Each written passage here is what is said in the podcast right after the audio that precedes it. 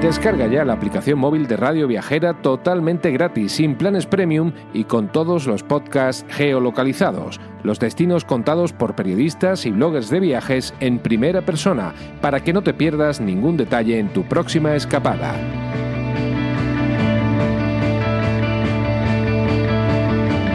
Estás escuchando De Donosti al Cielo con Carlos Bengoa de las redes sociales de Donosti City en radioviajera.com.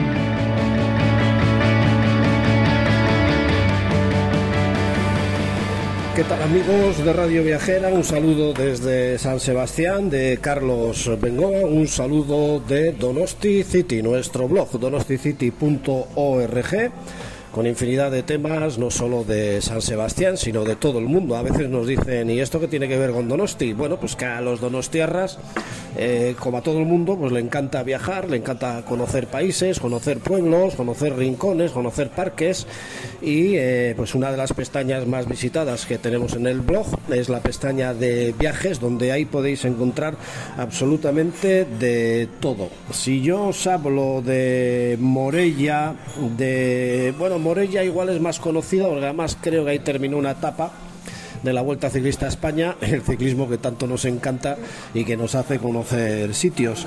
Quizás menos conocidos, pues sean pueblos como Calaceite, Beceite, La Fresneda, están en la comarca de Matarraña. Y es que a mí me encantaría que los amigos de Radio Viajera y de Donosti City pues tengan unas pinceladas de lo que es esta comarca, que seguro, seguro, seguro es y va a ser en estos momentos fantástica. Jesús María Alqueza, muy buenas tardes. Muy buenas tardes, bien, sí, la verdad es que los que si hubiera oyentes de vecinos de Matarraya no les gustaría que hiciéramos tanta propaganda, porque no les motiva nada la última, las últimas aportaciones que hay a modo, turístico sobre su región. Ellos viven muy tranquilos, son muy poquitos en actividades, en sus pueblos, muy bien reformados, preciosos sin duda alguna, y luego le han puesto el acrópito de, el acrópito de la Toscana española.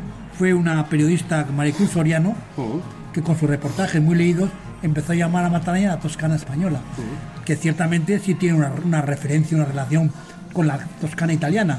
Y entonces, eh, últimamente están llegando allí mucho turismo, sobre todo en verano, y están un poco molestos, porque claro, ellos no, no viven del turismo, exactamente. Son pueblos donde el tiempo se para, viven tranquilamente, soledad, silencio, pero son bellísimos. Como decía, están en el... Ubiquemos primero en el mapa en la comarca de Matarraña, que es Teruel, colindando con Castellón, por ahí iríamos. extremo nororiental de la provincia de Teruel, territorio eminentemente montañoso, muchas montañas diferentes a las nuestras del País Vasco, y se unen las tradiciones del sistema ibérico. Esa es la situación con las cordilleras costeras catalanas, pero en áreas muy diferenciadas, ¿no? Y entonces el viaje, como no hay, como era un viaje colectivo, y no hay muchos lugares para albergar a tanta gente, bueno, un grupo de, de 40, 50, normalmente son Alcañiz y Morella los lugares donde son las bases para hacer el recorrido. Bueno, tiene 19 pueblos, no puedes visitar todo, algunos muy pequeñitos que se ven en la lejanía, una preciosa silueta. Y esa fue nuestra idea, de ir a conocerlo desde la capital guipuzcoana, un viaje también relativamente rápido, porque para mediodía estás en Morella, Morella es magnífico, eh, es un pueblo, sinceramente, los más. Eso sí que hoy en día se promociona mucho los pueblos más bonitos de España. Muchos son normales y corrientes, pero hay que venderlos. Pero Morella es impresionante. Es que destaca ahí en la, en la, lejanía, con sus dos kilómetros bien, bien conservadas murallas, el pueblo intramuros y encima un castillo impresionante, una fortaleza que luego subiremos y que no es subir, es escalar ese ya es más es Castellón Castellón, ¿no? Si está en la misma frontera, ese sí es más turístico de todas formas. Va mucha gente, ciertamente sí, pero bueno, tampoco, en la época nuestra no se veía mucha gente. ¿eh? Pero bien, lo más bonito es que, eh, bueno, Morella, como decía, es monumental, no deja a nadie indiferente. Mm, ahí, hay algo de turismo más importante. Está rodeada de montañas, tiene una silueta sorprendente, como decía. Es la única en los pueblos de la zona. Calles porticadas, un callejeo que te lleva a disfrutar de la, de la iglesia artiprestal. Con esto ya hago unos apuntes de Morella, por si usted alguna vez pasa por Morella y quiere pasar, pararse en camino. Mucha gente va camino de la costa, va en camino de Peñíscola sobre todo, y se sorprenden. Y si, puede, usted puede tenerse un par de horitas, hágalo. Eh, bueno, como siempre, la iglesia de Santa María la Mayor, gótica, fachada interior, palacio de ayuntamiento, la gastronomía importante, sobre todo el castillo. El castillo hay que subir porque te pegas una machacada increíble. Y luego ya, después de haber llegado allí disfrutar la tarde de la ciudad, del pueblo, es el más grande, tiene casi 3.000 habitantes. ¿eh? Ya vamos a la comarca de Matarraña, que está ahí en la Muga, y el primer, el primer pueblo es La Fresneda.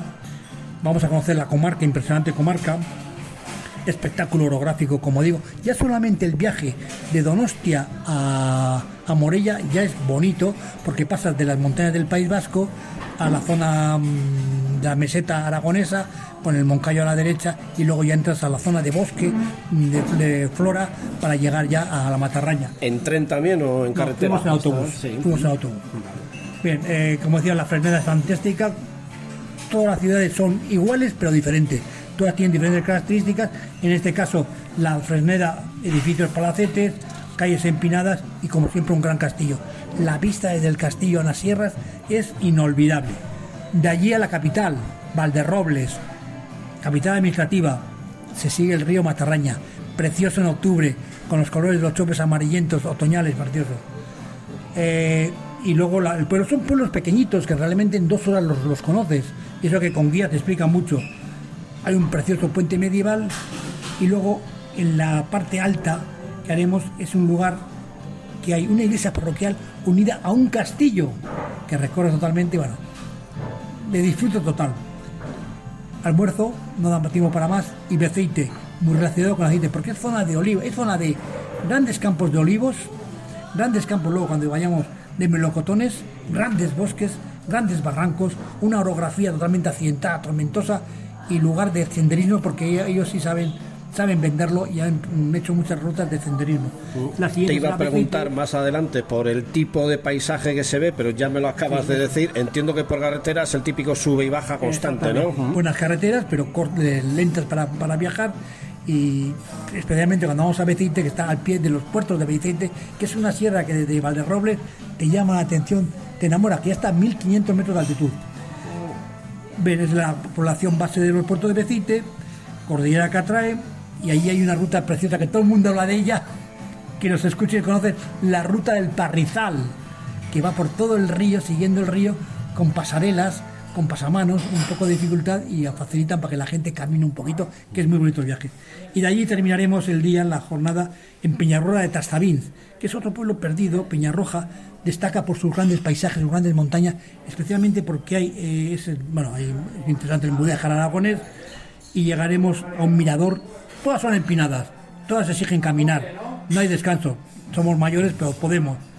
Y están las impresionantes rutas mm, Peñas del Mazmut, porque tiene una ruta de senderismo que llegas hasta allí, que nosotros llegamos desde la lejanía, pero bueno, lejanía cercana, y es impresionante. Son unas paredes de conglomerado al, estipo, al, al estilo de paredes que tenemos en el País Vasco, impresionante.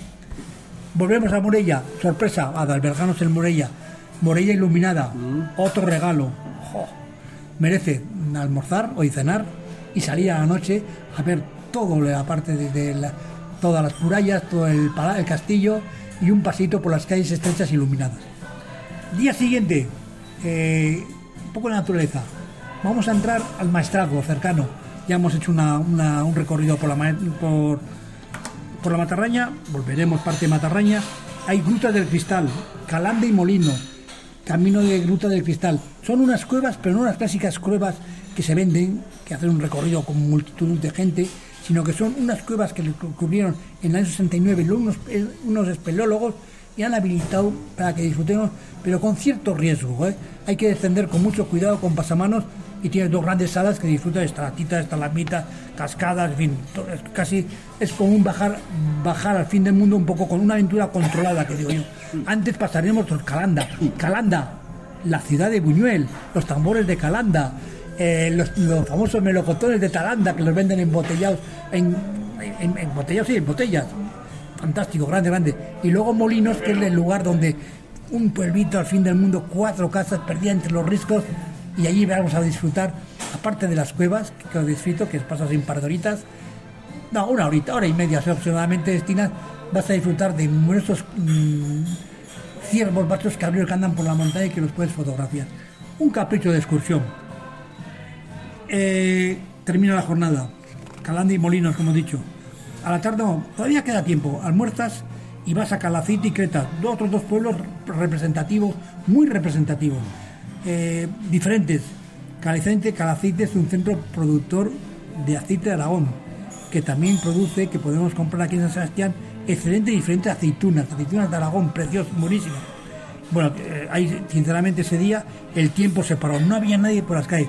Es conjunto histórico artístico lo mejor conservado de Matarraña, que se traduce, tomen nota ustedes, edificios señorales, plazas, pórticos y hermosas fachadas, destacando el ayuntamiento de estilo racentista y la iglesia parroquial que confirma el esplendor que vivió antaño en la localidad. Y por último, para terminar la jornada, nos dijeron, vamos a caminar en, liso, vamos a ir a Cretas. Cretas, pueblecito, Cretas, Cretas, pueblecito medieval de 600 habitantes. Te puedes figurar que allí la soledad, el fin del mundo, retorno al pasado, un paseo por ello, viendo las clásicas calles, las saudas iglesias, la casa Turul, portada de San Roque, etcétera, etcétera, para ya terminar la jornada. Y último día fue una sorpresa lo más agradable. Vamos al maestrazgo, vamos a recorrer una zona de montañas, de, de campiña, Iglesia del Cid. Nadie, yo no había conocido nunca Iglesia del Cid, bueno, el Cid, porque por ahí pasaba el camino del Cid. Volvamos, volvemos al maestrazgo. Tengo un recuerdo como es la aproximación de los más bellos que recordamos con extensos campos de labor, pequeños pueblos agrícolas en medio de la nada. Llegar hasta Iglesia, uno de los sitios del maestrazgo y parada obligada a todo viajero que está dentro de esta tierra. Recuerdo que había cantidad de, motor, de motoristas que van de excursión. Bueno, me llamó la atención. Van a disfrutar de esas carreteras en silencio, en soledad.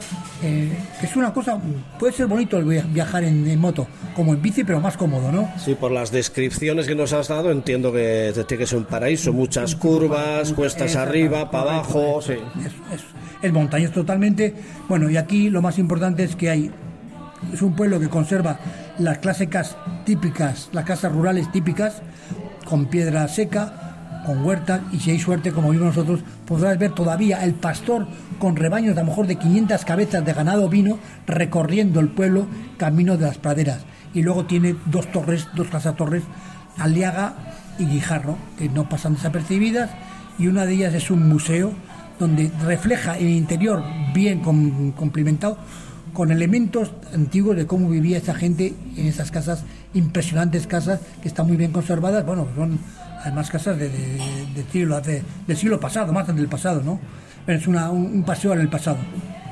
Y aquí, digamos, que termina nuestra excursión en la Matarraña. Nos queda la tarde libre en Morella. ¿Qué hacer en Morella? Morella imprescindible, intentar, si usted está en forma, escalar el castillo. No le va a defraudar y luego un recorrido por las murallas, mm, dos kilómetros bajo las murallas, bien conservadas, que habla mucho, pero es muy rural, habla mucho de Lugo, me recordaba de Carcasón, por cierto, muy bonito. Y luego, claro, no puede faltar la compra de productos locales para darles un poco de beneficio a los vecinos que nos albergan allí y que también tienen derecho a mejorar su vida. Como por ejemplo. Bueno, allí está casi la, trufa, la trufa es... Ah, sí, ¿eh? la, trufa. está en todos los comercios, el queso, los dulces, el France, el, eh, bueno, dulces, chocolate también tienen, eh, tienen las mantas de Morella, impresionantes, muy, muy conocidas, y bueno, hay muchos productos, la carne también muy rica, riquísima, yo compré eh, cordero, el tarnasco de Aragón, y aunque no estamos en Aragón, llega allí Aragón, y ya no tocaba más que descansar y al día siguiente rezar y en el regreso, ¿qué hacer? Como quieren completarnos el viaje, hay que parar en Alcañiz. Cañiz es precioso con una silueta, con su castillo y su castillo que actualmente está parado, eh, eh, parado de turismo. de turismo. Bueno, es una, ciudad muy bulliciosa, es la más grande, la segunda después de Aragón, de 6.000 habitantes, arte y cultura, ciudad del motor, porque allí hubo un, circuito de, de, Cañiz, y luego ya no solo la ciudad, lo tienen, tienen hecho un circuito en las afueras eh, la Plaza de España, como siempre, el ayuntamiento, son cosas clásicas, pero pasas el la Y por cierto, allí venden también mucho son bueno, muchas setas.